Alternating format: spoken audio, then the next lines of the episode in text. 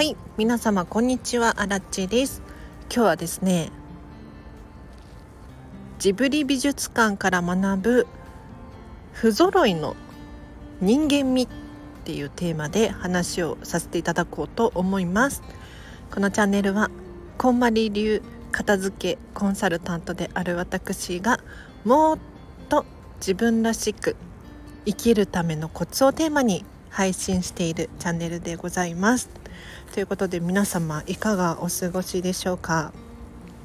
あらちゃんですね。なんと仕事帰りにもう夜中ですよ。スーパー銭湯に行って温まってまいりました。まだねなんか気温もあったかい気がするんだけれど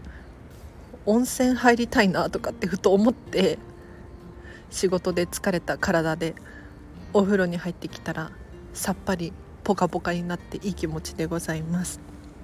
ということで今日の本題ジブリ美術館に学ぶ不揃いの人間味っていう話なんですが皆様不揃いって聞いて何を思い浮かべますでしょうか？私はですねやっぱり片付けコンサルタントなので、片付けが終わったお部屋もうね綺麗にピシッと揃っている様子。と比較して不揃いの様子っていうのを思い浮かべるんですが今ですね実はジブリ美術館の中にあるカフェのレシピ本が販売されていてこれを買ったんですね。でこれもう絶版になってるから中古で手に入れるしかなかったんですけれどこのジブリ美術館の手作りの力っていう本の中にまあね深い話が書いてあったわけですよ。で何が書いてあったかというとまず衝撃が走ったのが宮崎五郎さん。あの宮崎駿様の息子さんですよね。宮崎五郎様の文章で揃っていることで不自然で人間らしくない。っていう風な文章を見つけてしまったんですよ。でこれってすごく理解できるなと思って例えば私ディズニーシーが大好きでしょっちゅうディズニーシーに行くんですけれどディズニーに行くと驚くのがゴミが一つも落ちてないんですね。やそんなの当たり前じゃんって思うかもしれないんですがさらに言うと落ち葉すら落ちてないんですよ。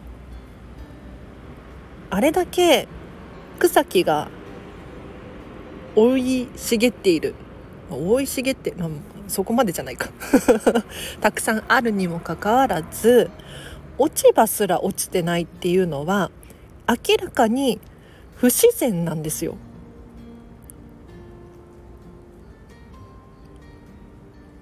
わかります？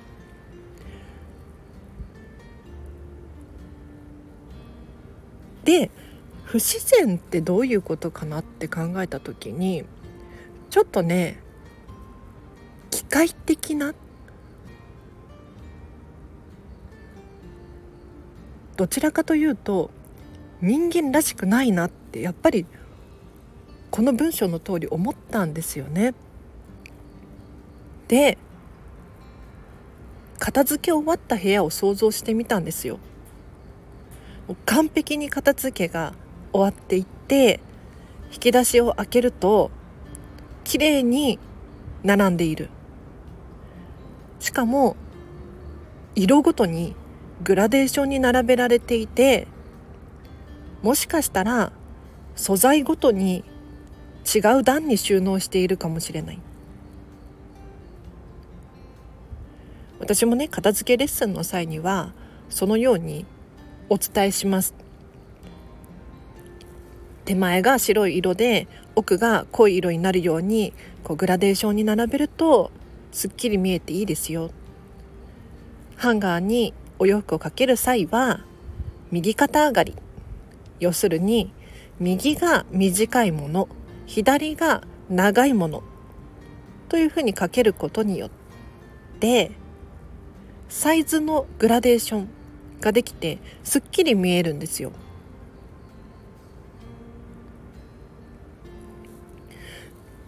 なんだけどね。なんだけれど今日このジブリ美術館の本を読んでいってえっ、ー、とね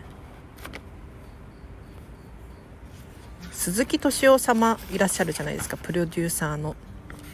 鈴木敏夫様の言葉もすごく良かったんですが下手を鍛えるっていう文章があったんですよ。どういう意味かというと何でもね上手い人っているじゃないですか。器用にこなす人いらっしゃいますよね。で失敗も少なくて一見するとすごくキラキラ見える。だけど下手を鍛えるっていうのは何度も失敗するんですよ。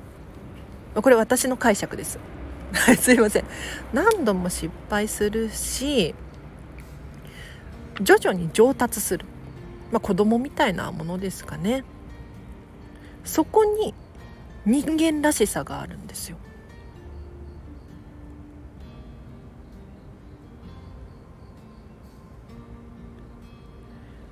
今時ねもう AI が何だとかチャット GPT が何だとかいろいろあるじゃないですか。そんな中私たち人間にできることは完璧じゃないっっていうことなんですよ。もう何でも完璧がいいんだったら機械に任せておけばいいんです。そうじゃなくって私たちは失敗もするし間違いだってあるこれを繰り返して成長するっていうこれが人間らしさなんですよね。でこのジブリ美術館の、まあ、カフェの話にカフェの本なのでね戻させていただくとこのカフェもジブリ美術館と同じように手作りのものばっかりなんですって建物もそうだしお店で出しているメニューもそうだしとにかく手作りにこだわってますよと。なんで手作りにこだわるのかっていうと例えばねジブリ美術館のカフェのメニューに不揃いいちごのケーキみたいなのが確かあるんですよ。シフォンケーキだったかな。不揃いいちごってよくないですか？でここでね想像していただきたいのは高級なねケーキ屋さんの綺麗に並べられたいちごではなく子供の頃に家でお母さんと一緒に作ったあのケーキですよ。いちごが不揃いであることによってその温かみを感じることができるわけですよね。なんかこの本を読んでいって片付けコンサルタントとしてなんかきっちり完璧にしなきゃいけないとか皆様にね片付け終わった後に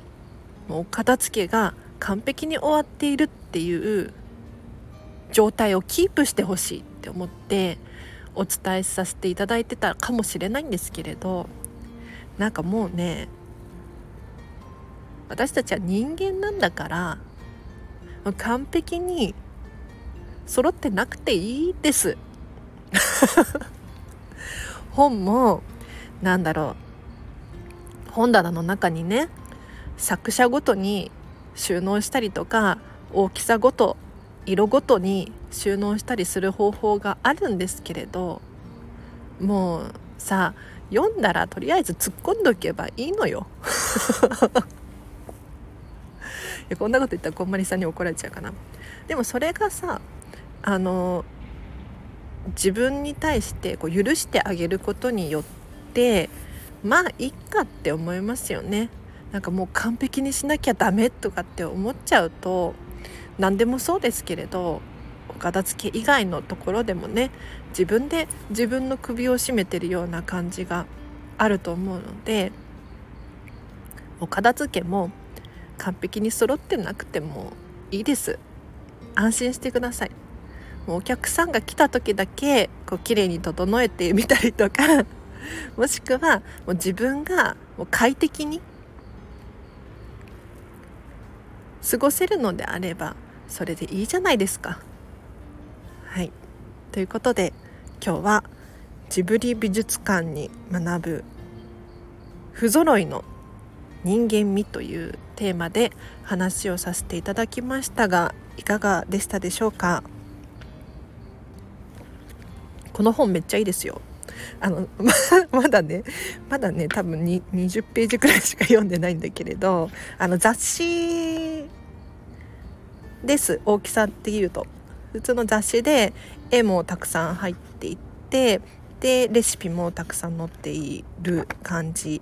なんですけれど他にもねあのカフェ以外のそのジブリ美術館のこだわりとかたくさん書かれてるんですよ。でこれなんで絶版なんだろう新しいやつが売ってなくてこれ定価1500円プラス税って書いてあるんだけれどもうねこの金額じゃ買えないのよ。で先日ねジブリ美術館に行った際にそのジブリ美術館の中にも本屋さんがあってそこにもしかしたら売ってないかなって思ったけど売ってなかったね。最近ジブリ美術館にはまってるのでこれをこの本はちょっと高かったけどお誕生日プレゼントで自分に買いました。そしたらいい言葉が書いてあってさ私もね片付けコンサルタントだから完璧にしなきゃいけないとか思ってるんですよ。こう見えて。常に人を呼べるお家にしなきゃいけない。みたいなね。でも無理なんだもん。無理って言ったらもうこんまりさんに怒られるかな。そんなことないと思う。あの子供が3人います4人いますっていう片付けコンサルタントさんもいるので OK なんだけれどあの私の場合はねやっぱりいろいろ仕事を掛け持ちしていて夜遅く帰ってきてもう疲れちゃうのよ。